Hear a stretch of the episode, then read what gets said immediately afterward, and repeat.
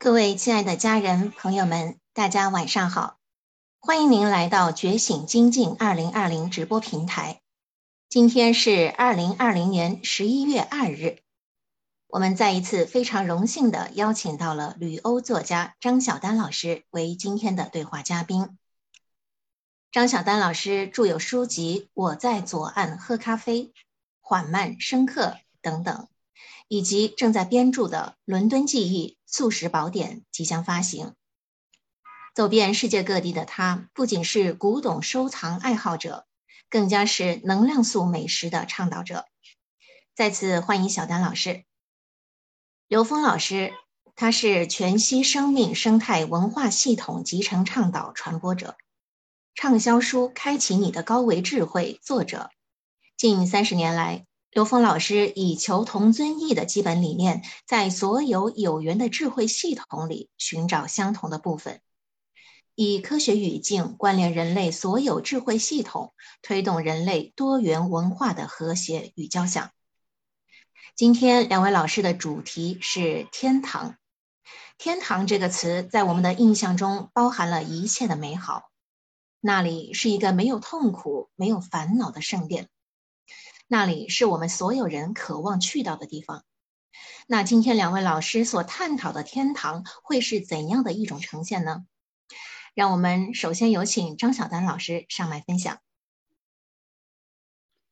好，谢谢雪飞。嗯，各位目前的聆听我们这个天堂这些话题的朋友们，大家下午晚上好啊！现在是这个伦敦的时间上午十一点。嗯，北京时间晚上十九点，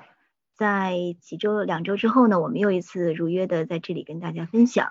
嗯，今天呢是十一月的第一个周一，也是一周的开启。嗯，这个二零二零年就很快就过去了哈，感觉这个一个月一个月真是挺快的。我们今天呢，呃，选择这个话题，我们待会儿有请刘鹏老师也为我们做一个解读，也是很有能量的两个字啊。一说这种天堂。我不知道给您的感觉，第一感觉是什么？是一个怎样的画面？其实呢，我们在我中国的这个文化中啊，包括这种古诗词里边，你比如像很有能量，就是很有很潇洒的这个李白，他有写过什么“君不见黄河之水啊天上来，奔流到海不复回”，还有包括这个今年是故宫六十年六百年的大展啊，有这个丹辰永固的这么一个啊。展示，还有苏轼这个书法的大展，他的这个集诗、书画、词啊、美食各方面的这么一体的这么一个苏轼，我们之前也聊过，他也写过这个“不知天上宫阙啊，今夕是何年”，好像都是在对这个远方啊，诗和远方，还有天上人间的这么一个一个一个追溯，一个美好的一个向往。只不过他们是通过。诗词把他们心里的这个状态啊表达出来，因为每个人心目中的这个天堂，我觉得是不一样的，或者说呢又是相似的，它就是可能是美好的一种一种集中。在我们中国的这个民间信仰里面，有天堂啊、天国、天界乐园、神仙啊这种仙界、神界，指的都是好像跟地上的人间相对应的这种的神天天界。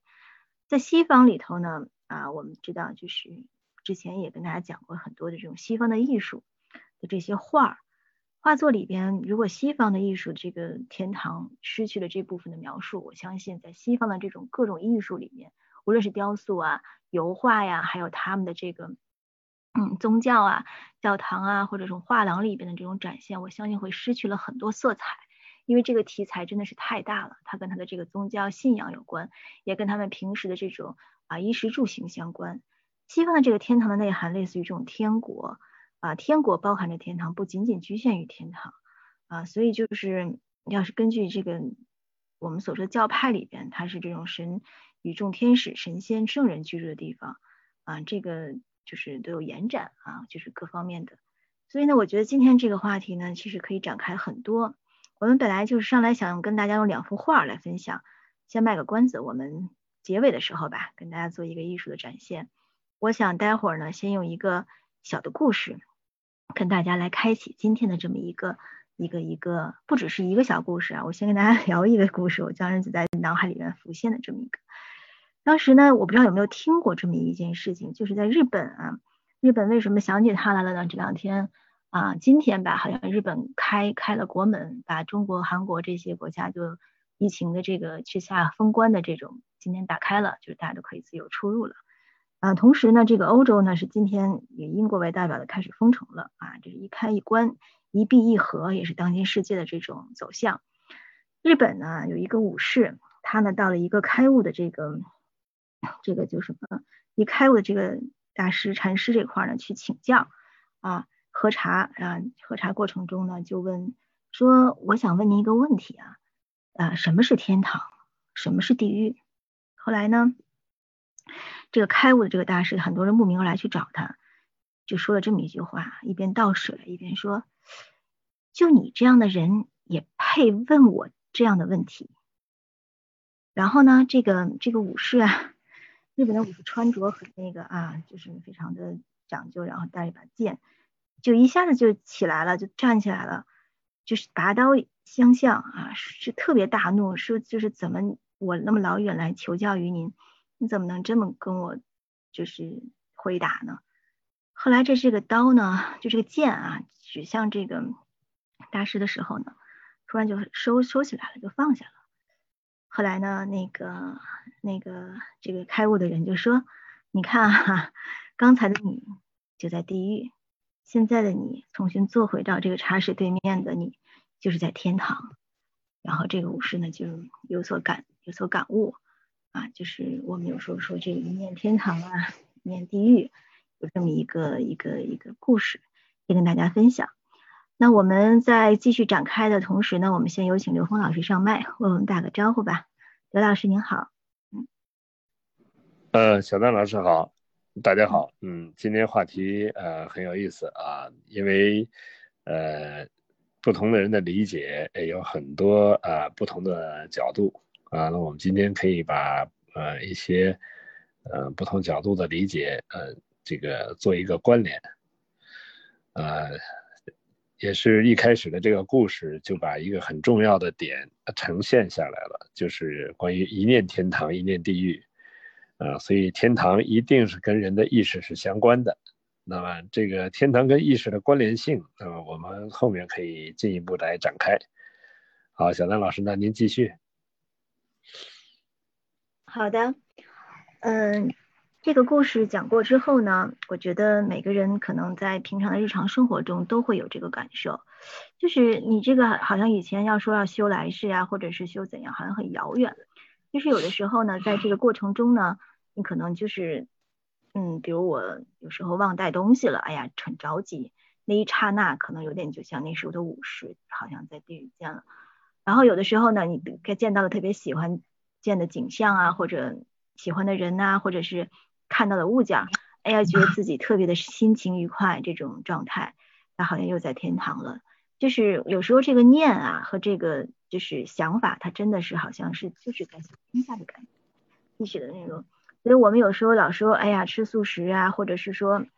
让自己能够平稳呐，其实就是不是这么跌宕起伏，不以物喜，不以己悲，可能是不是就是这种天堂和地狱之间不要过度的这么明显，让自己会受到这种情绪的纷扰，能够控制我们的这种的欲望和情绪。我们待会儿会展开说，我跟大家讲第二个故事，我觉得很有意思啊，我觉得很有意思，大家自己可以每个人参这个小故事，不同的理解。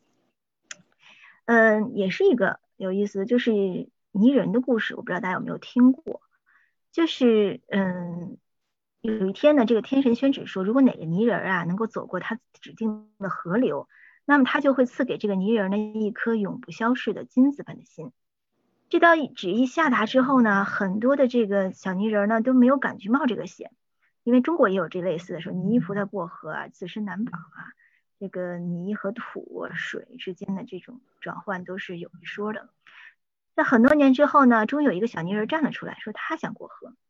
啊，这很多人就就开始包围他，劝阻他说，泥人怎么能够过河呢？你不要做白日梦了，你知道你这个肉体一点点失去的那种感觉吗？啊，另外还有人说，哎呀，你会成为余下的美食，连根头发都不会剩。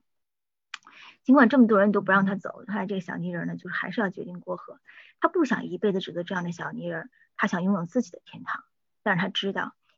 到天堂必须要经过地狱。那就是他将要去经历的河流。小泥人来到河边，犹豫了片刻，便把他的双脚踏进了水中。顿时，一种撕心裂肺的疼痛笼罩了他。他感到自己的双脚在飞速融化，每一分每一秒都在离开自己的身体。河水爆笑着说：“你快回去吧，不然总是会被毁灭的。这往往就是鸡蛋碰石头，不要自不量力了。”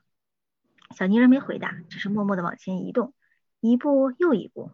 这一刻，他明白，他忽然的明白，他的选择，甚至连他后悔的资格都不具备了。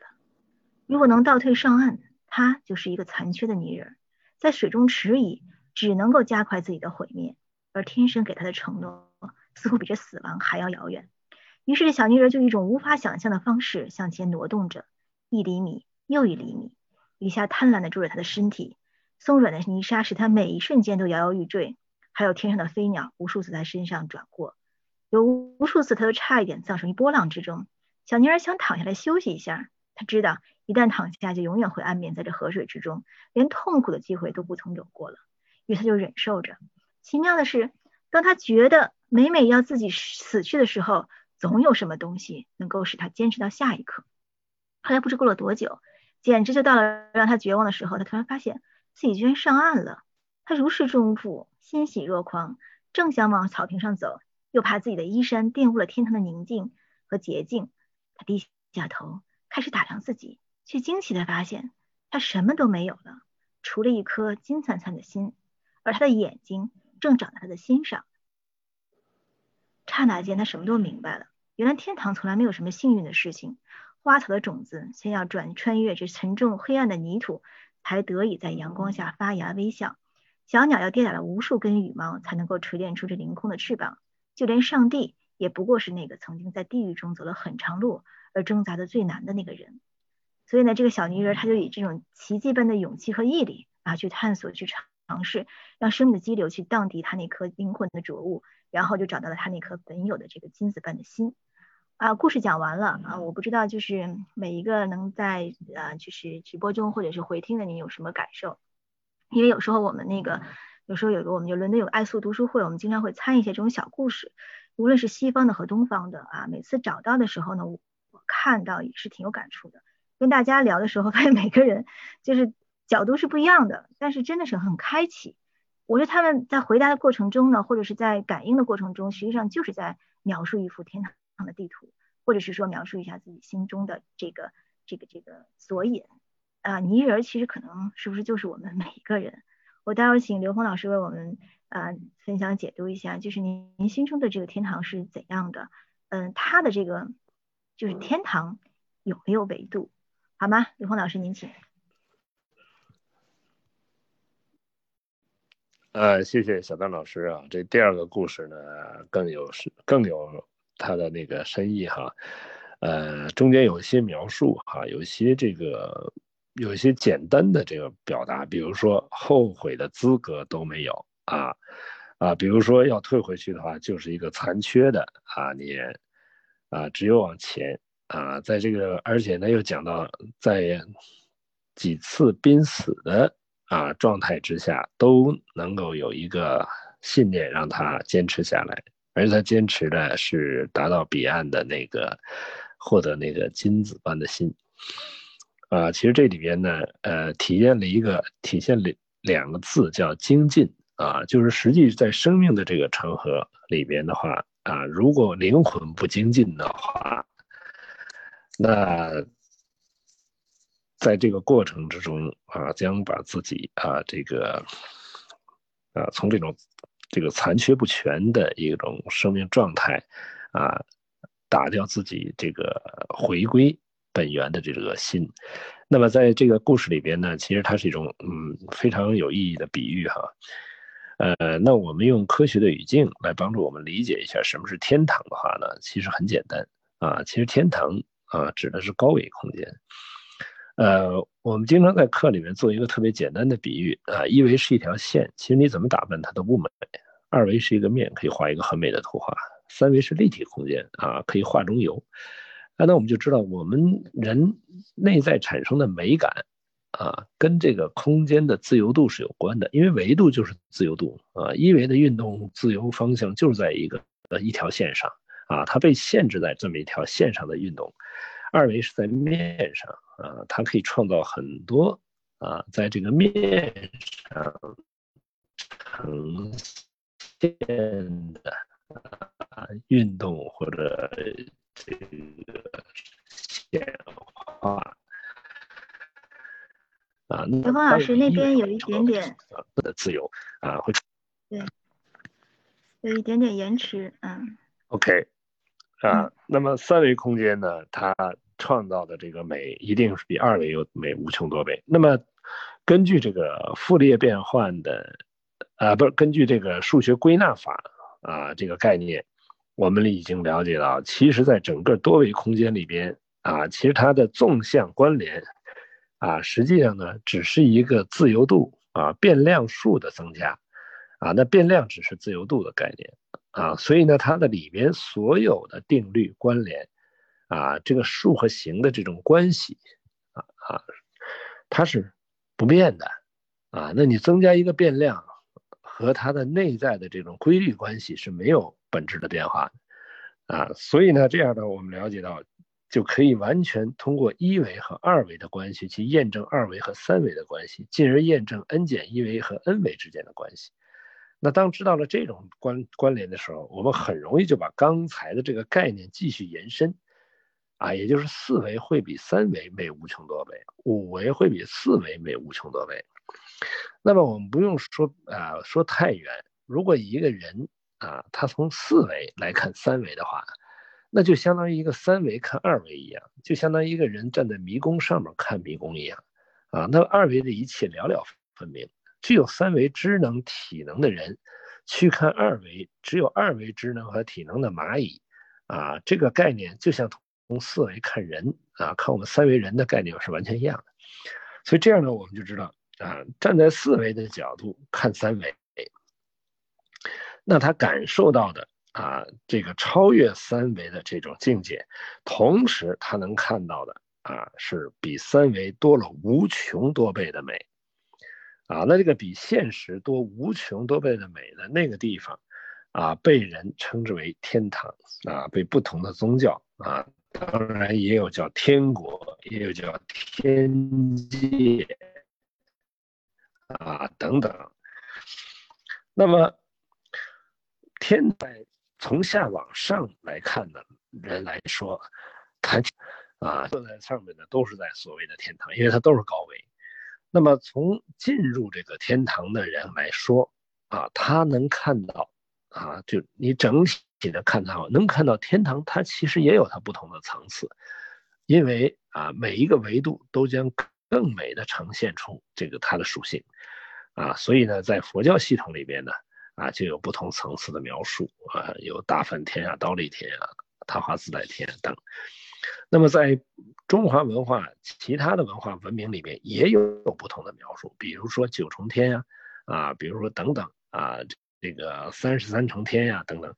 啊，这种所谓的重天，其实代表的就是不同的层次。那为什么我们用维度来说啊？其实是因为我们在解释这个空间的时候，借用了啊这个。数学对空间的描述，所以所以才借助了这个所谓维度的概念。那么所谓的九重天是九维吗？其实零维到 n 维，n 趋于无穷大，分成了九啊九个层次而已啊，只是这个九个层次的分啊分层的方式和分层的逻辑啊有他自己建构的一套逻辑。所以呢，对于天堂的表达呢，不同的系统啊有不同的表达啊，那只是借用科学语境的时候呢，就要尊重科学对于维度的一个表达啊，它是变量的概念啊，一个变量啊就是一个维，多一个变量多一维。而且呢，这个变量数在整个数学系统里边，它是没有界限的啊！你在任何一个它都不是，它上面都是啊！这就我们讲到的 n 维 n 趋于无穷大的概念。所以建立在这个逻辑的概念里面，再让我们去理解天堂，它多了一份理性啊，它的呃少了一些虚幻，而这种理性的这种呃表表达，其实也不过是帮助我们去理解啊，在我们更高境界的生命和存在。呃，那么很多人就会问，这个天堂在哪儿啊？那同样，那我们就预啊，可以设同一个设问，就是高维在哪儿？因为大家都在研究，如果说研究要上天堂的话，那么一定是研究啊怎么升维啊。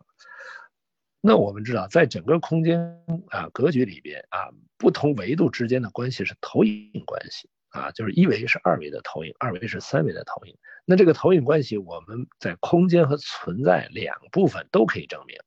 因为空间的投影关系啊，我们知道在解线性几何的时候啊，解代数的时候啊，三元一次方程它代表是三维啊，就是三个变量构成的啊数理空间。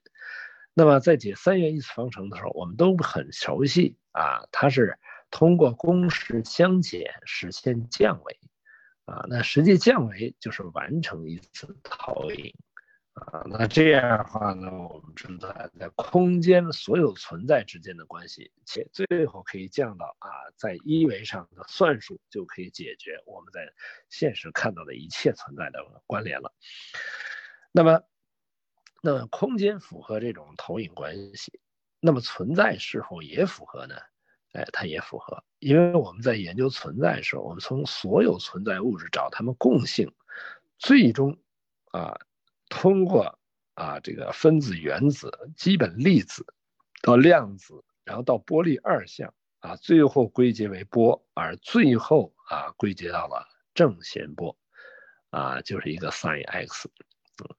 那么一个正弦波在一维的传播啊是什么呢？啊，它是一个纵波，它是一个密度的传输。在二维呢，它是一个横波，就是一个正弦曲线。而这个最简单的波形到了三维的传输特性就是螺旋啊。大家注意啊，一维的纵波是二维的横波在这条线上的投影。二维的横波是三维的螺旋在这个面上的投影，所以所有存在也符合投影关系。那这样一下我们就了解了哦，原来不管是空间还是存在，不同维度之间的关联就是一个投影关系啊，它变得非常的简单。那我们把这句话再重复一遍的时候呢，它就不仅仅包括了空间概念，也不仅仅包括了存在的概念，它是空间和存在都符合投影关系，也就是一维是二维的投影，二维是三维的投影，n 减一维是 n 维的投影，n 趋于无穷大的时候是一切的投影源。那我这里面用投影的时候呢，是借助了一个啊像啊这个呈现的像啊，那在佛家管这个叫色。那他又展开了一个概念啊，他说这个受想行识亦复如是，就是我们的感觉、我们的感受啊、我们的思想、意识活动啊，和我们这个所有的事物和事物的运动啊、位置啊这个关系啊，也包括我们的所有信息的集结啊、知识，全都符合啊这个色空之间的关系啊，都符合这种投影的本质的关系。所以这样的话呢，我们知道就把这个投影这个概念呢，啊，再进一步的啊延伸一下，它叫投射，啊，就它不光是成像，它还成能量结构，啊，它还成能量和能量啊关系之间的这种啊这个相互作用关系，啊，所以这样的话呢，就理解了哦，原来所有的这个关系它是一个投射关系，那么好。那我们一定啊都知道，随着维度的提升，我们会进入更高境界的投影源。那更高境界的投影源，它驾驭的空间范畴会更大，它体验到的自由、体验到的美好会更高啊。所以这个呢，被称之为德高望重，厚德载物。为什么呢？啊，因为这个德的，在这个这个中华文化系统里面，它跟什么能够相应呢？啊，这个德。恰好它代表的就是这个维度啊，因为什么呢？因为《道德经》里讲“失道而后德”啊，道是 n 维 n 趋于无穷大，是整个宇宙的所有存在和它们的相互关系啊。失道而后德啊，那德就是 n 减一维就进入德的境界了啊，所以 n 减一维到四维全是德，所以有德高望重，厚德载物。那这样在理解啊。这些高维和三维和低维之间的这种关联，跟我们内在的这个德是相关，这个自由度相关。那么，我们在三维看到的一切存在，全是投射的像，全是投射的表层的外在的能量结构关联啊。那么投影源在外面是找不到的，就是我们在外面找到的所有的存在，都不是投影源，它都是像。那么投影源在哪儿呢？一定在内在，所以高维在内在，那这样得到一个结论：天堂在生命内在，啊，它不在外面，啊，所以回归内在才是回归生命的本源，才是回归天堂，而我们一切啊，它都不是所谓的天堂，也都不是所谓的高维，它不过是高维的。啊，我们的意识能量在这个空间投影形成的像而已啊。那这样的话呢，我们就了解了这个所谓这个天堂的这个概念，也知道回归内在才是真正回归高维，才是真正回归天堂。为什么叫回归天堂？因为我们的本质是从那儿来的，是从高维投影到这个空间里面来的。啊，这也是道家在这个《道德经》里面讲到的出生啊。什么是出生啊？从高维投影到这个空间叫出生，啊，入死就是回归高维。那这样借这个话题，我们也就了解了我是谁啊？我是高维能量啊，在三维空间投影的像，而那个高维能量的啊，带有我的所有特征的高维能量，被称之为灵魂。啊，所以灵魂的灵就是高维的意思，灵魂的魂就是高维能量的概念啊，高维能量系统。那所以这个灵魂构成了我们的存在的更高维度的存在的能量结构。这个能量结构在三维空间投影出来的这个像，啊，就是我们现在看到的我，啊，这个我是个假我，啊，那真我在哪儿？在投影源里面，啊，所以这样的话呢，我们就知道我是从高维来的。那我要回哪儿去呢？那当然是回到高维去，回到投影源去啊！这就整个生命的一种表达。那这样的话，我们理解的，我们在天国里边啊，所谓在天堂里边，都有我们投影源里面属于我们的那些信息啊，都有我们那些啊这个特征啊存在。但是啊，天堂的不同的层次会让我们啊不断的去了解在更高境界的投影源。也就是那个接近于本我的那个境界的东西，啊，那个是什么呢？啊，那是一切的投影源。那在人类的所有的智慧系统描述里边，把那个地方啊用不同的语言进行个描述，啊，在科学语境里面把那个地方叫一切的投影源。那哪是一切投影源？只有 n 为 n 趋于无穷大才是一切的投影源。那在个 n 为 n 趋于无穷大，在佛教啊，因为只有 n 为 n 趋于无穷大，才能称得上是无上啊。在道家思想里面，管天啊叫什么呢？叫天人合啊。只有 n 为 n 趋于无穷大，它才是无极啊。那在这个这个基督教系统里面，直接管它叫。啊，唯一的神也符合 n 维 n 趋于无穷多出了无穷多倍的存在啊，就 n 维里面有无穷多的 n 减一维啊，所以只有 n 维 n 趋于无穷大才能看成唯一，所以所有人类宗教指向的最高境界实际是一回事啊，就是 n 维 n 趋于无穷大。那所以天堂，如果要是从整个宇宙来表达天堂的话，那所有的高维都是天堂，而天堂的终极啊是在 n 维 n 趋于无穷大。啊，他这个这个基于啊，借借这个逻辑来帮助我们理解人类的不同智慧，在描述这个天堂的时候，他们的表达。好，那谢谢小丹老师，您继续。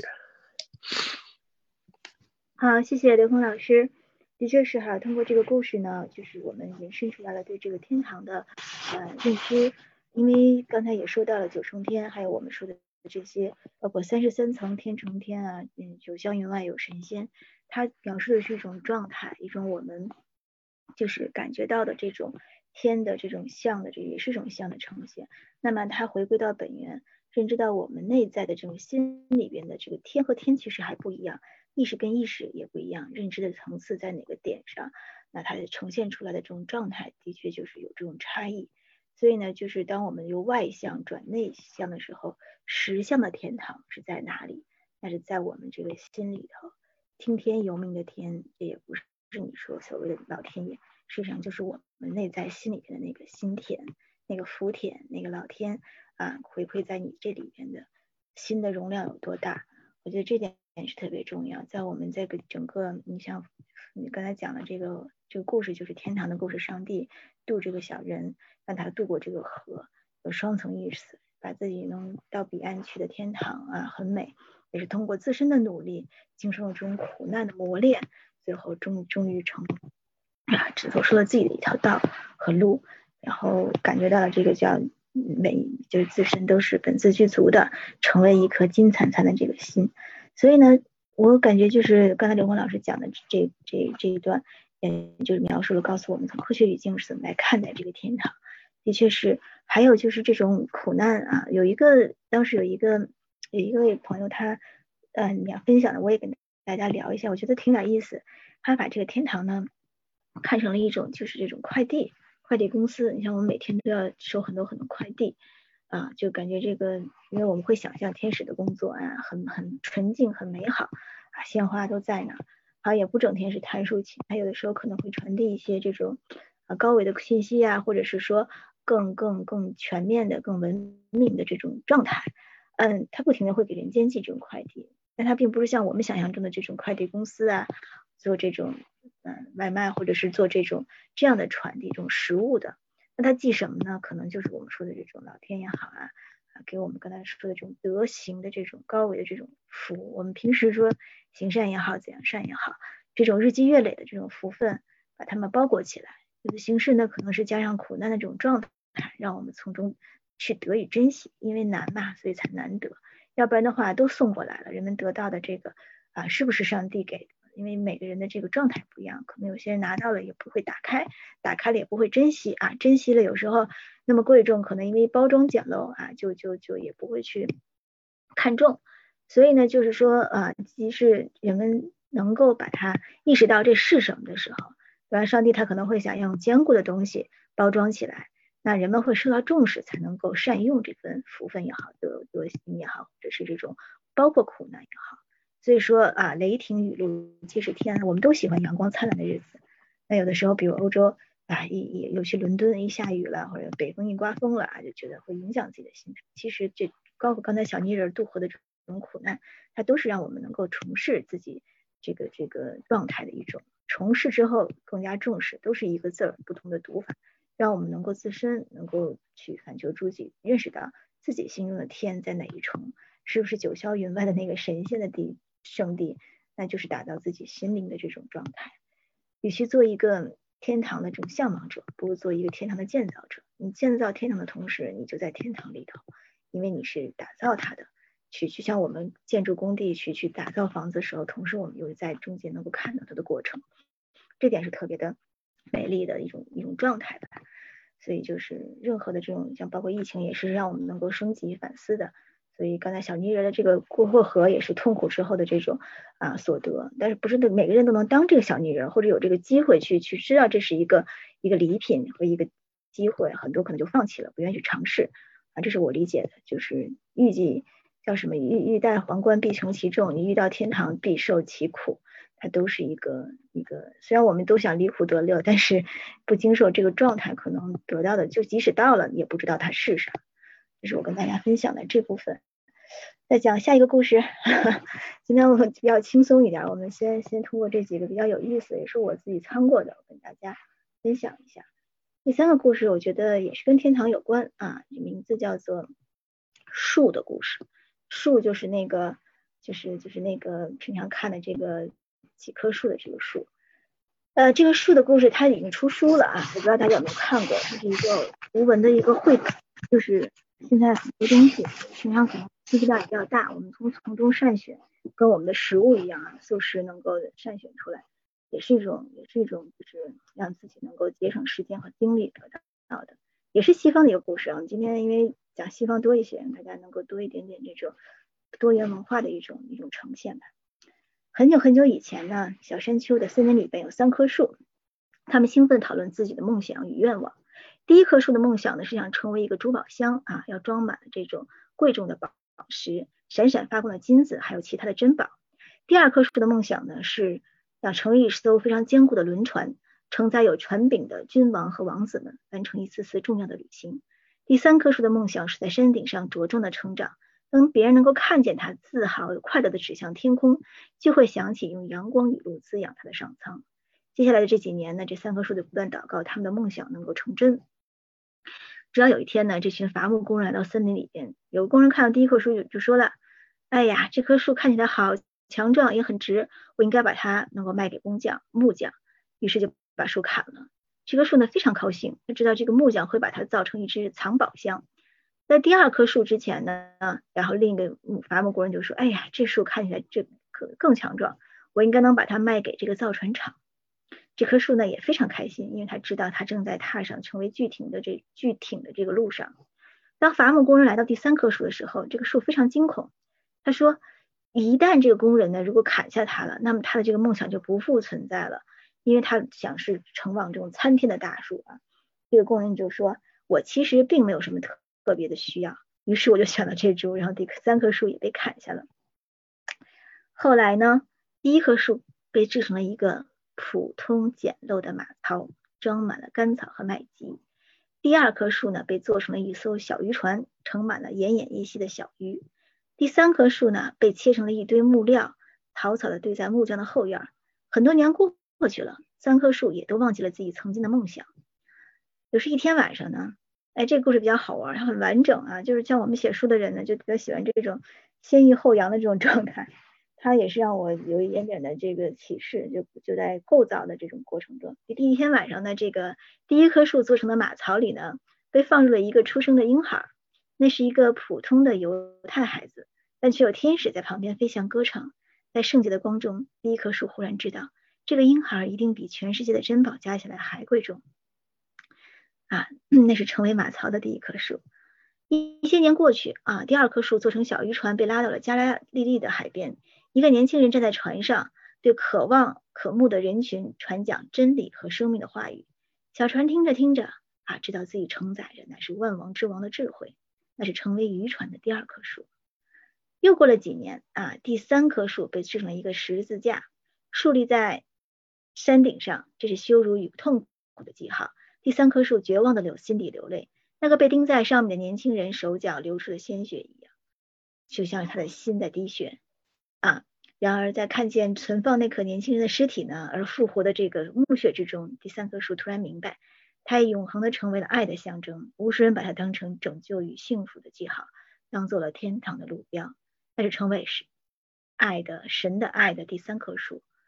我给大家讲的这些西方呢，可能跟宗教有关系，因为我觉得首先我们这过程中可能也是破相的过程，破这四项啊，出三心的这个过程，过去心、未来心、现在心，还有这个，因为宗教我们也跟荣老师在聊，就是其实它都有非常智慧的地方。这可能讲的就是偏这个耶稣基督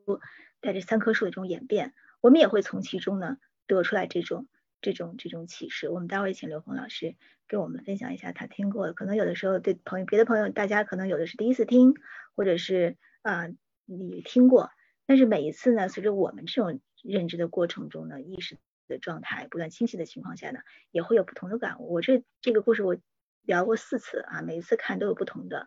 我觉得很有意思。无论是佛陀也好，或者是耶稣也好，或者是各方面的把他们这种经典。所以我们说读一些这种经典啊，比读一些就是一般的那种的可能书可能会更给我们一些启示，但其实是跟我们自身的这种状态相关联的。有些读起来可能达不到共振，有些读起来特别硬心。我觉得可能就是这也都是我们每个人的各自的内在的这种缘分吧。我觉得，呃，我们请那个刘峰老师两点 跟我们分享一下您听过这个故事的感觉好吗？来，您请。啊，谢谢啊，谢谢小丹老师啊。其实这三棵树的呃这个故事的，从它的开始，它是在我们熟悉的一个啊，用人的啊一般的思维来想啊，这个木头啊，这个树木啊，在这个现实啊人人的需求。啊，但是呢，这个树木的后来的这个命运的转折啊，它把后面的一个非常重要的一个时空啊呈现出来。啊，这个时空是什么？那，就是从圣子啊，到这个万王之王，啊，最后到这个十字架，啊，它所体现的背后的底蕴，啊，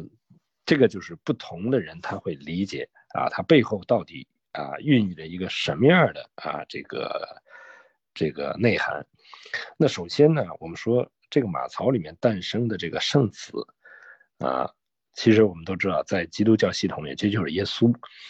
那么，在基督教系统里面有一个非常重要的一个一个概念啊，就是只要你是人，就带着原罪啊。只要你是人，就带着原罪。那什么是原罪？那我们用科学的语境来跟大家解释呢？原罪呢，是因执念而产生的内在认知，而这个认知它可能产生在不同维度上啊，也就是对这个宇宙空间的理解和对这个事物的这种表达和呈现。因为认知不同，而呈现了不同层次的障碍。为什么？因为认知源于分别，啊，这个分别就是因执念，执本来这个啊念就是正弦波，在宇宙中是自由的，啊，当你开始执念的时候，你这一念，啊，就这个能量产生的这种能量结构跟周围的能量的自由状态就是一种分别，而这种分别会让它持续叠加，啊，构成我们的认知。所以这些认知的存在，就障碍了我们啊和更自由的能量之间的关联，啊，所以所有认知其实都是障碍。那在基督教里就直接管它叫罪，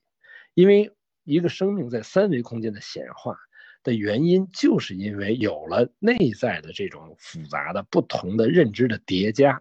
而形成了现实三维的一个人的生命状态和他的整个生命能量的一个状态一个结构。啊，那这些结构呢？它跟那个，它它构成的是跟通透的圆满的智慧之间的障碍，也就是 n 为 n 趋于无穷大的这个能量啊，因为有了中间层次的认知障碍，使得我们无法跟这个 n 维智慧之间直接关联啊，所以这就只要是人就带原罪，而这个这个认知在佛教社会里面管它叫什么？管它叫业啊，业就是我们在我们内在。啊，其实就在我们的这个高维和三维啊内在意识里边的这种执念，啊执念的叠加构成的认知啊，这个也也称之为业，啊，所以这样的话呢，在这个不管是基督教还是佛教，建构了一个就是作为一个人啊一个三维的人，他一定是带着啊他不同类型的啊不同层次的高维认知障碍而呈现出现在的人生的状态。那么耶稣是什么？啊，在这个基督教里讲了一句话，特别精精啊精辟，叫“道成肉身”。啊，什么叫“道成肉身”？它是从 n 为 n 趋于无穷大的这个智慧之源，直接投影到三维成的这个人形。啊，这是一个非常啊清晰的表达，就是它没有中间任何的认知障碍。啊，它是 n 维能量最高境界的能量。啊，n 趋于无穷大的，在这个空间投影的像，啊，要知道这点，那它是纯净的，啊，它是无没有任何染杂的，它没有任何，它不带任何的业和罪的，啊，所以呢，它是直接投影，所以它叫上帝的儿子。上帝什么？上帝就是所谓的圣父，就是 n 为 n 趋于无穷大的投影源，啊，它投影到这个三维空间构成的这个存在叫圣子。啊那在中间的整个这个纯净的这个能量叫圣灵，所以三位一体啊，这个圣父、圣子、圣灵，它三位一体。那在这个格局里面再去理解啊耶稣的时候，哎，大家理解为什么他说我就是道路，我就是真理，因为通过他说见生命的存在啊，也就是说出现了不同的啊，就是啊不同的这种存在的这种生命的境界的显化。那这种显化里边呢，其中。很多达到的一种境界，被称之为什么呢？叫内圣外王，也就你内在能够跟高维智慧去有效的关联的时候，你在现实中你就能够统御这个现实的能量状态，也就是你进入高维的投影源，你就能够统御三维的。你在投影源里可以转化三维存在，啊，所以这个王啊，我们东方智慧讲的内圣外王，那就是说，像耶稣他的这种万王之王的表达是什么？啊，他因为他内在是极致啊，所以他可以在究竟的投影源中去统御所有中间存在，啊，那我们在三三维空间所有的所谓的人王啊，这些呢他们是三维呈现，但这些人啊，他最终啊都是在整个这个耶稣基督的这个光的这个统御之下。啊，所以这里边那个船里边显显示的这个王，跟我们东方智慧里讲的内圣外王是一样一个概念。内圣是什么？圣就是高维，是达到 n 维 n 趋于无穷大的这个智慧境界，是他的生命的终极。啊，所以在这个终极意义之上的这个圣，啊，它体现的就是主宰啊，主宰一切。那这个后面讲到这个十字架啊，其实十字架是很有意思的啊，它是什么呢？是宇宙啊，它在人类的整个的这个表达里边，它有好多地方大家异曲同工的呈现了。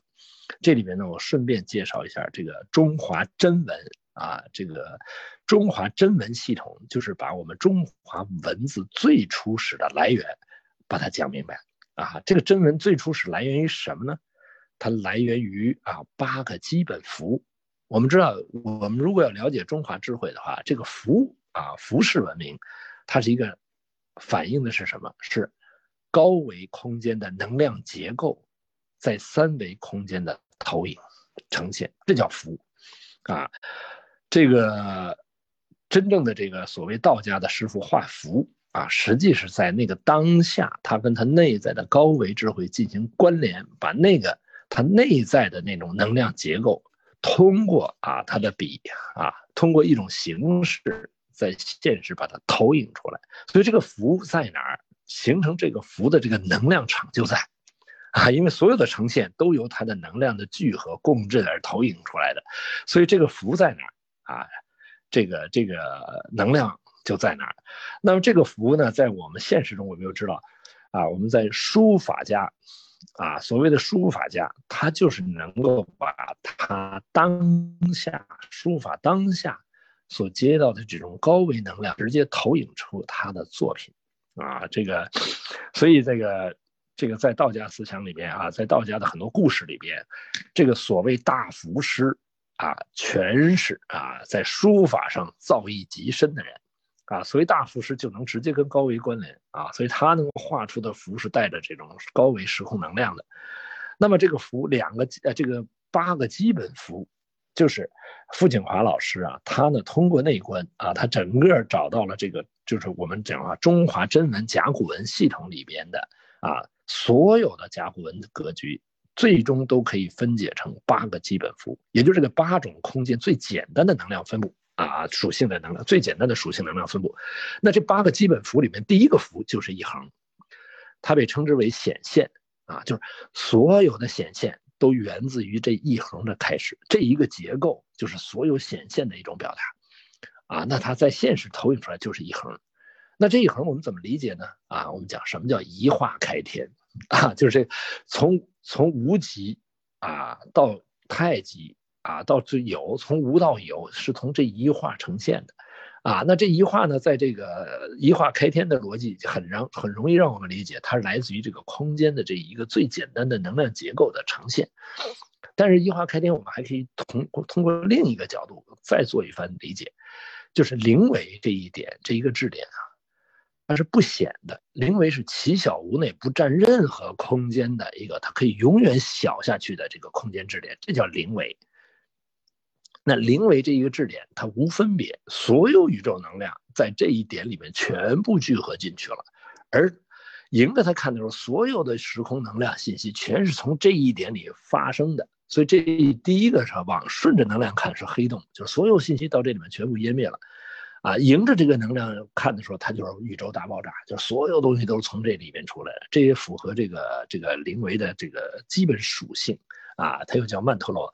啊，也是米尔卡巴啊，又叫心之微细空间，又叫这个这个生命之花，啊，所以这个灵维啊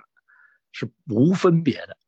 当你的意识在另外一点上关注的时候，这就出现两个点，也就两个质点，两个灵维。呈现的时候就产生分别，这个分别产生这两个直啊这两个点的一个连线，就是分别的这个状态。那这个分别就产生了存在，啊，所以呢，不管你是能量波的这个执念啊，因分别产生一切存在，还是通过灵维的分别而产生了这个最初始的显现的话，那这第一个这一横就代表了一切存在的显现啊，所以这是这个我们把它叫存在，所有的存在。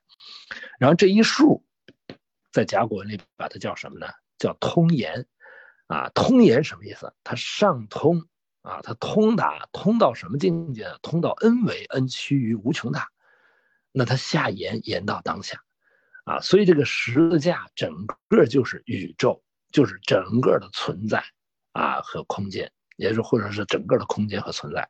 啊。所以这样呢，就是说啊，这种十字架的表法，如果不理解它的背后的意义的时候，大家。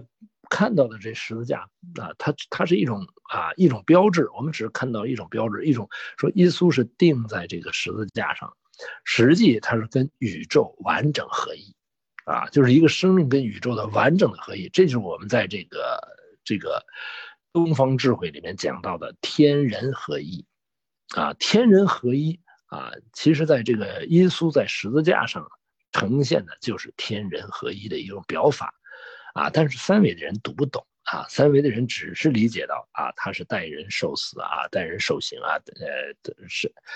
啊，去承担人类所有的苦啊。其实这些苦是什么？分别之苦啊。人的所有的苦都是因分别而生啊。你没有分别的时候，你这个苦根本不存在啊。当你产生分别的时候，它是所有的贪婪、所有的嗔恨、所有的痴迷的最终的最初的源头。因产生分别。会有不同的贪爱，对有些东西有啊执着啊，有这个取舍啊。那因为分别会产生嗔恨啊，对有些东西产生极度的对立啊，因内在的这种恐惧而产生各种各样的分别啊，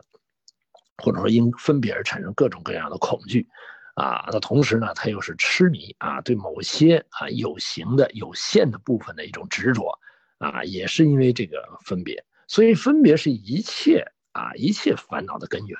啊，所以呢，这个在这个我我曾经跟一位牧师对对话的交流的时候，这牧师问过我一句话，啊，他说刘老师，他说有一件事情我一直表达不清楚，但是呢，我觉得他说的特别的，就是这个基督教系统里的一个理念，说伊甸园和伊甸园之外它的区别是什么？啊，我说就是两个字，分别。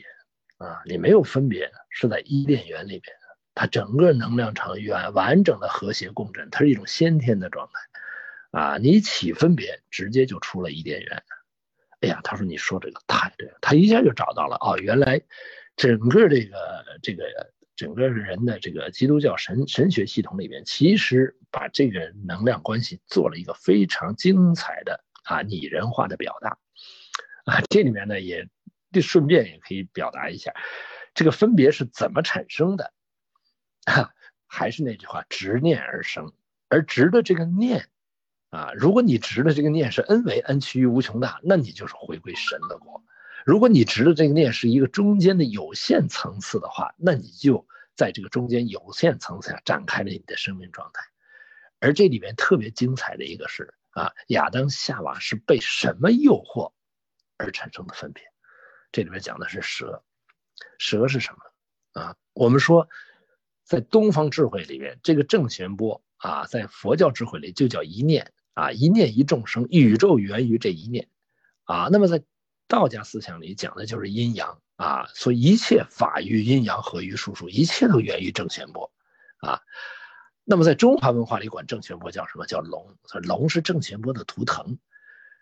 而正弦波里面所说的这个龙啊，就是中华文化所说这个龙，是遍整个周天法界，遍整个宇宙空间，它在整个空间内是没有限制的，啊，它是可以进入高维的。所以啊，大吉之卦就是群龙无首，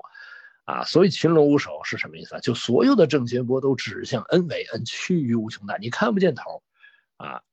所以你无法见到它的真实的本质啊，是因为什么？它是趋于无穷大。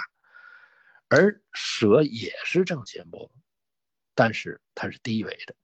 啊，它是在地面上存在的，所以你跟这个能量产生共振的时候，你就会产生一个低层次的分别，这种低层次的分别就直接把你带到这个三维的这种生命状态里面来了，啊，所以啊，这就是啊，在整个这个基督教系统里面，在表法的时候用到的这些比喻，啊，但你能不能悟到这个比喻背后？你如果只是在相上。啊，只是停留在故事，只是停留在这个相上的这个有形关系的时候，你就悟不出啊这个基督智慧啊到底啊在干嘛。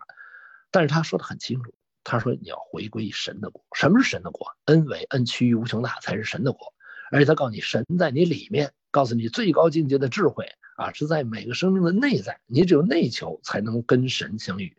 啊！如果你在外面去找神，你找不到，外面全是投影的像啊。但是外面呢，投影出来的像里面呢，又给你有一个表法，就是耶稣基督啊。它的特点是什么呢？他用的心法就是把。它是对三维的人设计的彻底觉醒之路，也就是说，你离开三维的人就是中间啊，就就就是 N 维的神，你中间你千万别执着在任何中间层次，因为什么？因为三比无穷大等于零，四比无穷大也等于零，任何有限数比无穷大都等于零，所以在神的面前，所有的东西都是 nothing，它跟三维的存在没有本质的区别。啊，所以这在佛教智慧里面，《金刚经》里面直接讲，一切有为法，如梦幻泡影，如露亦如电，应作如是观。若以音声色相见如来是人行邪道。啊，所以呢，基督教也告诉你，在中间拜任何偶像，都是中间层次的障碍。啊，那都是撒旦。啊，你只有把你的注注那个终终极的生命的目标指向恩为恩趋无穷大，指向神的国，啊，你才能够真正回归到你生命的本质本源啊，自在。啊，所以这个这个这个小故事的表法是基督教系统里啊专门借助了啊这一个小故事，告诉我们圣子圣王十字架。如果我们不理解它背后的含义的时候呢，我们只是觉得这就是一个故事，但它内在给了我们啊如此深刻的对生命、对宇宙，啊对整个一切存在和我们每一个人每一个个体生命之间的关系，啊，所以这就是我们讲这个时空里面啊。这个道无处不在，啊，这个觉醒无处不在，啊，所以这个这个小故事非常精彩的啊，给了我们这么一个啊预示，啊，谢谢小丹老师。好，谢谢您，谢谢刘芳老师的精彩演绎，的确是这样子的。主要这段话中，我觉得能量非常强的这个两个字就是分别。记得我们在就是嗯。在前面有一期，我们专门有一讲讲这个两个字，这个分别，它有不同的解读，就是给别人带来了这种不同的这种状况。所以我们刚才有有时候听过这些话，比如三界无别法，唯识一心作啊，心能在地狱，也能在天堂；心能在凡夫，也能在圣贤。所以就很多的时候，就是我们这个心与境的这个相应，引导着我们去去的这个去处。以前在那个索邦啊，后来在笛卡尔，就是巴黎五大学学过一个专业。巴黎五大的也很有名的是，因为他这个叫巴黑迪嘎，就很有名的那个数学家，研究坐标的那个发明坐标的，他也是一个哲学家啊，说过一句话叫做叫做什么呢？就 pense que je 就是我思故我在。刚才刘老师在里面那个讲的那个故事，就是讲分享的这段中呢，就是讲过讲到了真我和假我。的确，有的时候我们都是用自己的这个意识心来来来去作用，所以会产生这样那样的，嗯，就是所谓贪嗔痴慢疑或者是抱怨。当然，我们可以讲一下这个抱怨，因为现在确实有很多的时候，我们尤其疫情期，很多就是这种状态啊，或者是让自己心绪繁杂的这种情况。那这个这个就是刚才讲到这个，有时候我们可能抱怨的东西，或者是让我们这种。嗯，就是让就是内心，如果是天堂呢，放下这种分别评判就是天堂；要是说内心总是在抱怨怨恨仇恨，它就是在地狱。就它是一种相互转换的这种过程。所以呢，我就觉得，呃，我们其实聊这个天堂，聊聊这个分别，实际上就是让我们明确自己是在大抵到在什么一个是这么一个状态，能够随时的能够。感悟的自己，刚才这个小故事让那个是说也是很有意思。其实西方也好，东方也好，这种哲学呢，这种智慧，包括上不仅仅是哲学的哲学，还是在术的层次。我们这个道天的规律啊，它都给我们通过这种有形的故事，或者是用有形的天堂，实际上是我们要体会自己真实相的天堂和心间的这种真正的是在哪里，我们就能随时能够认识到自己的这种状态，达到自在的这种非常美好的一种。这种情绪也好，各方面的也好，所以刚才这个这几棵三棵树，这个给我的印象很深。如果说刚才第一个故事讲的就是说，我们应该都有本身自具足啊，了解中要有这种磨练之后，要有这种能够拆开这种呃，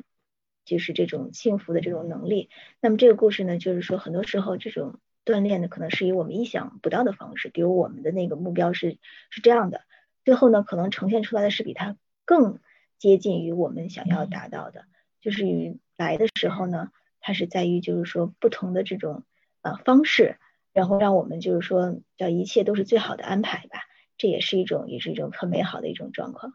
的确是，我觉得现在就是在我们这个人间，好像就有点像一个很大的一种修理厂、健身房啊、健身房或者是医院。为什么这么说呢？就是在我们刚才刘老师也说了，就是西方的这个原罪啊，这个宗教里边就基督教，那么在佛教里面可能就是讲的是业业啊，我们都在消业的过程，达到不断的这个完善的过程。嗯，就是每个人在降临的时候都会带着各种的嗯问题，或者是我们老说江山易改，秉性难移。习性你是改不掉的，这累世的东西。但是习性能通过我们就是日常的这种修啊，这个修跟刚才我们说那个修理厂的修是有有有两层意思，一种表面的这种维修，更深的层是我们这种修道也修修为也好，它可能是在不断的这种正己就见贤思齐的过程来面对这些。就是别人，就像刚才老师说的，他就是我们内心的这种投降。别人不好，老抱怨别人，其实没有任何的益处。第一，他也听不到；第二，很多事情能量守恒，你说出去的话，最后还是回到你的这个身上，解决不了问题，还是关卡。所以这生我们做到的，把自己修好啊，就是这样。我觉得特别特别重要。以前老是觉得有些事儿来了就抱怨，比如你去修车，你就把这个修理厂当成这个四 S 店啊，觉得这怎么到处都是破车呀，没有好车，那就是观念就错错位了。有时候呢，把人间就当成了这种天堂，老是以这个是叫严于啊宽于利己，老像就把让别人做的很好，但是你圣人的标准要求别人，衡量别人达不到就就抱怨。所以刚才要是还说了一点，我觉得特别用心的是哪儿呢？就是很多人他他他去他去爱或者是去什么，他有时候看上去是爱别人，可能他是更爱的是自己，他就那个爱是这种占有欲，可能是达到这种人或对物的这种占有，其实上本质还是对自己的这种啊。就这这这方面，可能我们遇到的人世间的这种痛，就是所谓的痛和苦会很多，就是因为有了分别心，有了这种占有欲所带来的。所以，当我们知道其实这种不在天上的这种人间是个修炼场的时候，能把它变上这种啊人间天上，我觉得啊随时处处都可能让我们自己自己能够自在。要不然的话，总是在看都是不好不满意。啊，就是别人，其实我们世界跟真的是跟别人没有关系的。你自己开心了啊，觉得喜悦了，能够每天精进了，我觉得这个特别重要，也是就是自己优于昨天的自己，或者优于当下优于刚才的自己，特别重要。这是第一点。还有第二点呢，就是我觉得，嗯，刚才说到这个西方基督的这个，嗯，分别啊，特别有感触。的确是这个蛇呀，还有受到这个蛇的诱惑，吃了这个禁果。然后呢，这个人就有了分别心啊，知道要穿衣啊，干嘛的，就是就就到人间了，所以就降下人间的这个亚当夏娃，有很多个这个呃画的呈现。我们呢一待会儿啊，这个图是天堂和地狱的这个坐标，往哪指向？其实就是自己的心间的这种分别，怎么做能让自己达到在天堂的自己随处随遇而安，就特别好。我们待会儿请雪飞为我们看一下这个嗯。另一幅的这个今天的画的这个图吧，我们时间好快，跟大家简单分享一下，看看这个这幅画也蛮有意思。嗯，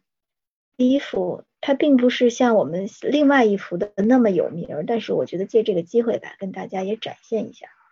嗯，画也是一种像啊，这个画我不知道大家能不能给我马上说出来这是谁画的呀，或者是谁？它这个是，它这个是，嗯。也是是大型的一个三联画啊，人间乐园的三联画，嗯，就是怎么说呢？他叫博斯，我不知道大家有没有对这个人有有有这个接触。他就是描绘了这个啊，这他跟我们刚才说的正好相反，这个地狱、天堂、人间，他是通过这个透视与这个风景的衔接啊，从这个左边到右边描述了这个人类啊，从这个纯美的天堂，还有中间这个充满变数与挣扎的人世，还有这个。啊，罪恶的地狱，整个的这么一个过程也充满着这个嗯奇幻的色彩想象。因为这个图我们以前没有设计过，这个画家还有这幅画，我呈现在这儿呢，可以让大家感受一下这幅画的这个呃能量和色彩，包括它的构图。我们有时间呢去去博物馆看看这个艺术，熏陶熏陶。因为这个艺术啊，我最近的感悟就是它实际上也是也是在画这个每个画家内心的这个世界。就是我们说这个画画的好不好啊？包括上次我们有个老师提过，就人生这个画里边能量的这五笔庸才的画家跟好的画家可能就差这五笔，但是是哪五笔？就像刚才说的那个中华真文的那八八画，这我们最后给它系统的总结出来了，是这样子的。但是造道行呀，这个造诣啊，积累啊，那就是整个的这个过程。所以呢，就是说，嗯，外面的这些人境事物都是随着自己的这个角度来来调整改变。画家通过画啊，音乐通音乐家通过旋律。我觉得很多的时候就是文学家可能通过这个字，他很多时候都是都是自己跟这个高维连接，或者是跟我们这个状态，跟更更更心理的那种状态的这种呈现。你到哪了，你画的东西就是在哪，画的都是自己的心里边那个天和心里边这个天天地，所以都在这儿。嗯，我觉得就所谓的境由心转啊，相由心生啊，所谓的可能都是在这里。也没有别人，外面都是自己跟自己的这种对话。而且你画完之后啊，我们去看这个画，你可以看到它的状态，你怎么解读了，这都是你自己的这个阅历啊、经历各方面，它没有一个标准答案。画完之后就跟书一样，写完之后就就完了。怎么去一千个读者里边一千个哈姆雷特，一千幅画一千种解读？嗯，我觉得这都是每个人的自己的这个当下的这种状态而而成的。我们看下面这幅画啊，我们弄完这画一块来解读一下，不着急。下面这幅画可能是，嗯，更那个更有名一些啊。这幅画可能大家看能量也非常高，嗯，无论是我们之前讲拉斐尔也好，讲这个米开朗基罗也好，啊，他这个叫最后的审判，嗯，有时间去梵蒂冈的时候可以去看看这个天顶上的。然米开朗基罗画这幅画的时候，也是掉下来好多次从脚尖上，他已经完全的全然在这个创作过程中了。而且他画的时候，这个画有 N 种解读，这解读的还写的书。如果它的是个对角啊，包括我们要看这个十字架呀，刚才刘老师讲的，就是我们不细细的去划分，因为我们不是一堂艺术课。我们今天放在这儿，这幅画的意义，它叫后的审判，是米开朗基罗受命于罗马教宗为西斯汀天主堂绘制的巨幅天等的壁画，尺度非常大啊，有四百多个现实和历史中的人物原型，原型平就是水平与这个交叉垂直的这种复杂结构。描绘了这个审审判生死之间，就是被免罪得到永生啊这种状态。嗯，我跟大家分享的是什么？当时这个就是画坛三杰的这个米开朗基罗、拉斐尔还有达芬奇，我们之前细讲过，我们不赘述。就是西方的题材啊，关于这个天堂的这个描述，无论是在教堂里还是在这个画廊里，我刚才说了啊，都是特别层出不穷的。这也构成了整个西方的文化艺术的一部分。这也很好理解。那我们去我们去敦煌看那个飞天啊，那种反弹体盘那么多洞窟里边的那种状态，包括很多佛像啊、造像啊，包括这些藏传的、汉传的，在在在展示在博物馆里。你看的这些东西，它实际上都有能量的，在是那个年代，或者是嗯，就是穿越的这些时空，还可以让我们感受到当时的那些人们对于这种天国也好，就回归说天堂也好，这种向往。描绘是他们内心的这些，就包括做这些人的这种匠人也好，画家也好啊，这些匠心独造的这些能量，呃，一片瓷器，一个造像，我觉得它都是有这里边的。所以，我们今天选择这个天堂这个话题，我觉得真的是很有意义，也很在当下这个时刻，真的，我觉得有的时候，嗯，能够让我们就是就是反观全球诸己吧。知道就是说哪里是我们要真正追寻的这个地方，不要去外求，一些外求都是迷信啊，从自己内心去找。思，我思的是那个意识，心是假我，是这种感官意识啊，身体意识、大脑意识。那么当我真正知道我在这里的这种自在啊，西方就是一般魂走了，这个人就不在了。西方那有那有你说有植物人，他这就植物人的时候呢，可能这个魂还在，人还在，但是他可能肢体上的感官、身体上没有没有知觉了。就是你意识层级，意识跟意识还不一样，就跟我们说天跟天还不一样，天还有几重天呢？到哪了？我觉得可能就是没有用我们的思维去跟别人的这种较量，跟更高的这种状态接壤，我们就会更加清晰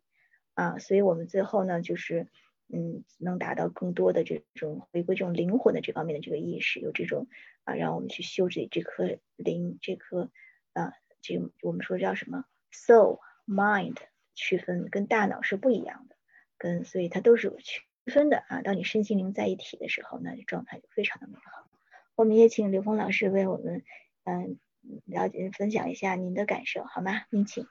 嗯。呃，好的，谢谢小丹老师啊。呃，其实呃，用这个作品啊，用绘画和艺术作品来表达啊这个高维一种呈现啊，在这个相对来讲有两个啊不同的啊表达的这个状态啊，西方呢它是以写实而啊不断提升到写意。啊，也就是从这个写实的，你像早期的画里边，这个写实的部分啊，占的比例特别大啊，就他所有的人都是实实在在的呈现，而且他对人的人体各方面的这种表达，通过人的那种神态啊，去表达这种啊这种感受啊，你看他关注每一个人的那种表情神态。那实际上，这都是跟那个当下那个人，他把写意和写实融合在这种表达上。那不同的人看到的呢，他是能够有不同的啊理解。而东方的特点呢，它也是啊有写实也有写意，但是东方在高层次的这种艺术作品里面啊，更注重写意啊。所谓写意是什么啊？就是讲的是意识能量啊。那么意境啊，说我们去看一个。作品，我们看它的意境，是指的是意识能量的境界，也就是他在写、在画这个当下，他的意识能量所达到的层次啊，这个境界啊，所以这两这两个东西方的表达里边呢，那在近代呢，这两部分呢有有的一个啊不断的融合的一个啊层次了啊，就是进入一个能量能量系统的表达。那这个呢，它是从写实转化到了这个啊印象啊，这个印象呢，呃，同样这个像啊，它它可以从一个显形能量结构向隐形能量结构啊去去转化啊，但是这个到了隐形能量结构的时候呢，实际呢叫意会啊，你是可以意会，但是这个意会又跟观测者自己的意识能量境界是相关的。如果你的意识能量没到那个位啊，没到那个位的话，你无法意会这个作作者在当啊。所以呢，在对于天堂的这个内涵的话，那很难表达出这个天堂的这种啊那个意境。所以呃，但是呢，但是有一个，只要成啊，哦。所有的表达，在他表达出来的那个状态都是有限的啊，就是呈现的部分都是有限的，而他没有呈现的内涵，你通过这样的作品，跟你内啊一致的这种能量之间的关联，那叫通悟啊。你能从任何的一种呈现通悟到跟那个最终极的智慧之间的关联，那叫悟道啊，这才是有它的意义所在啊，就在于任何的外显的存在都的机缘，这个时候就是会它的内涵啊。那么这些作作作者他在表达啊，这种整个整个宇宙啊空间的能量关系啊，所谓天堂地狱的能量关系，他在一幅画里面啊，他在不同的点的着。着墨或者去画的时候，它那个能量是有起伏啊，他在不同的点，它又表达出的那个状态是不同，啊，所以呢，他在这个完整的图像里面，那不同的人看的时候，你读到的内容也不一样，啊，所以读到了什么，全是由自己的内在决定的，包括我们在这个时空里面读人也是这样的。其实这个读画是一个它相对已经固化的一种状态。那更重要的，实际在这个时空里面读人变得更重要啊！因为什么呢？因为每一个人的呈现都是自己投影出来的。那这个你读到这个人身上的什么样的特质，是跟你自己的内在能量结构这方面能量结构相关的啊！所以如果你的内在是一种圆满的状态，那你读所有存在，你直接读出的是它内在的圆满的部分啊。那你内在如果要有很多缺失的话，你会读出神啊周围人身上的某种缺失啊啊。那但是你要真正觉醒的话，你都知道每一种缺失对你的意义是什么，那让都是给我们自己趋向圆满的一个机缘啊。所以在佛教有管它叫烦恼即菩提。所以我们从这些作品里边呢，就是我们可以去看自己从这里面看到的是什么啊，如果你是内在是一个通透的话，你能读懂现实中每一种存在和你生命圆满之间的关系，啊，这也就是法法通道，术术含道，啊，如果我们啊内在有一些固着的，啊一些中间认知啊相对固化的中间认知化，它就会形成我们的一种有限的评判标准，啊，这种有限的评判标准，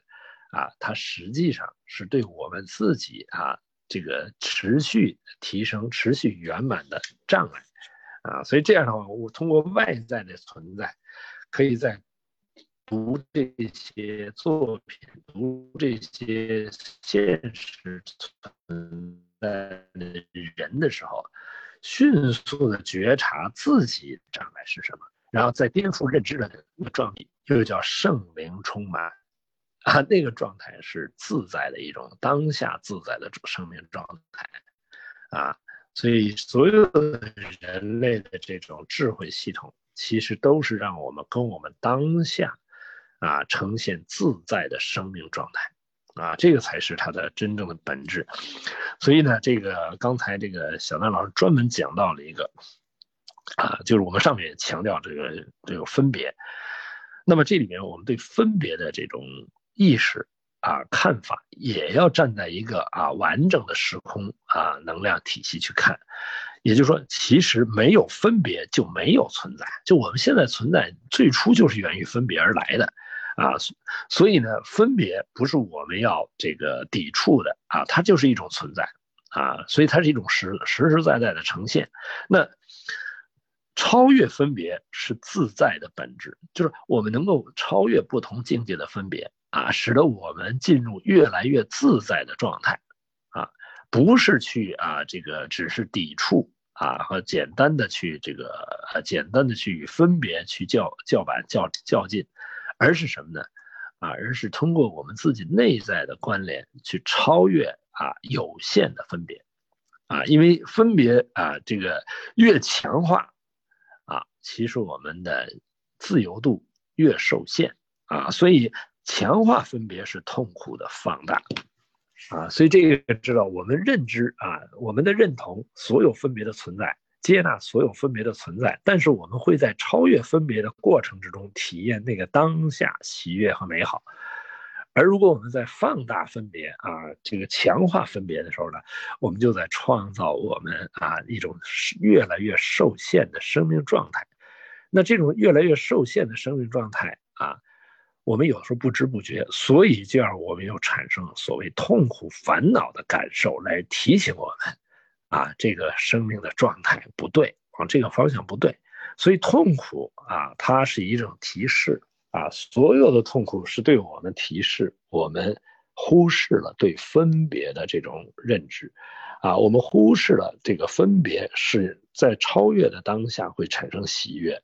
而在强化的时候会产生。啊，我们的越来越不自由的生命状态，当这个趋势发生的时候，我们就会产生痛苦来提醒我们，只要产生痛苦，啊，一定是啊，我们有一些地方啊需要觉察，而需要转化，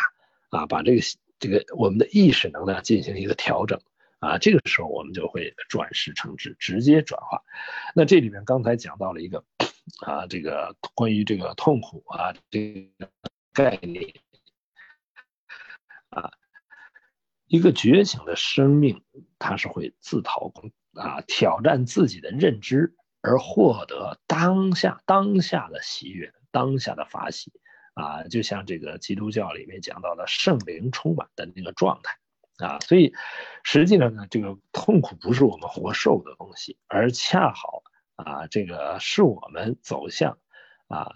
不断的提升、不断的超越分别的啊一个过程。啊，那当你我们有这个超越分别的这个过程的时候，我们就会随时觉察，啊，我们强化分别的时候的那个状态，啊，所以这个呢，就是这个所谓苦和乐在生命中就会呈现。所以呢，当我们不断超越分别的时候呢，我们就不断的在天堂里面啊，不断的飞升啊，不断的成长啊，不断的获得那种自在的这种生命状态。而当我们强化分别的时候呢，我们就在往地狱的方向，往越来越狭隘的、越来越不自在的一种生命状态啊，所以这时候呢就会强化那个痛，有就有些痛苦就会强化的来提醒我们，啊，你其实痛苦不是说因为我们什么而去啊变成了这种痛苦的状态，而恰好痛苦是一种提示，就一旦你体验到痛苦了，一定是啊你啊你的功课啊呈现了。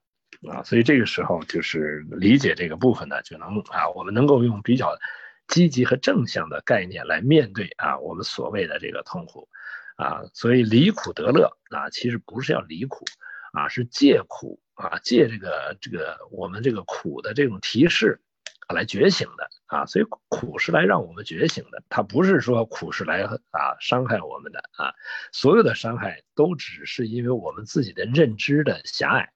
产生的这种啊，产生的这种局限，而这种局限呢，啊，是我们内在的觉受来提醒我们的时候，让我们产生了痛苦，啊，所以把这个事情想明白的时候就简单了。那这里面啊，讲到这个修，啊，其实呢，我们讲，在这个科学语境下啊，灵为这一个质点，所有能量波都会通过它，所以这一点具足宇宙中的所有信息和它们的相互关系啊，所以呢，这叫宇宙全息律啊，这也是佛祖啊在。初定的时候说的众生皆具如来智慧德相啊，它指的是每个生命自内在具足圆满啊。那我们通过灵为这个逻辑就知道，生命本来就是具足圆满的。那我为什么活不出具足圆满的状态呢？皆因妄想执着不能证得，皆因原罪而不能证得。什么是原罪？什么是妄想执着？什么是业？哎，就是执念，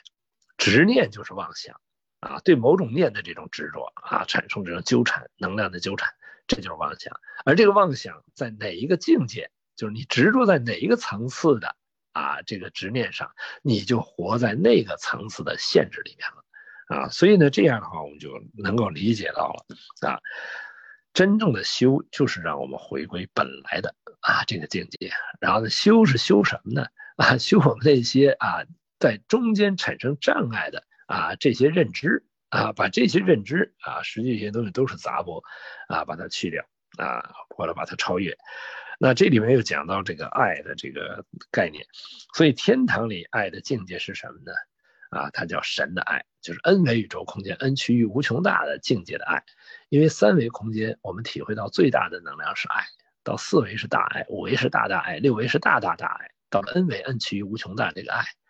啊，我们叫慈悲。啊，就是无缘大慈，同体大悲啊。我们说缘是什么？缘是投影原理的关系。而当投影原理的关系进入到无的境界，无是什么？是万有，它不执于任何的有。在这个缘的境界之下，啊，它产生的是什么？那叫大慈啊。它是跟所有能量都能够同频共振的，它能够统御所有的时空能量啊。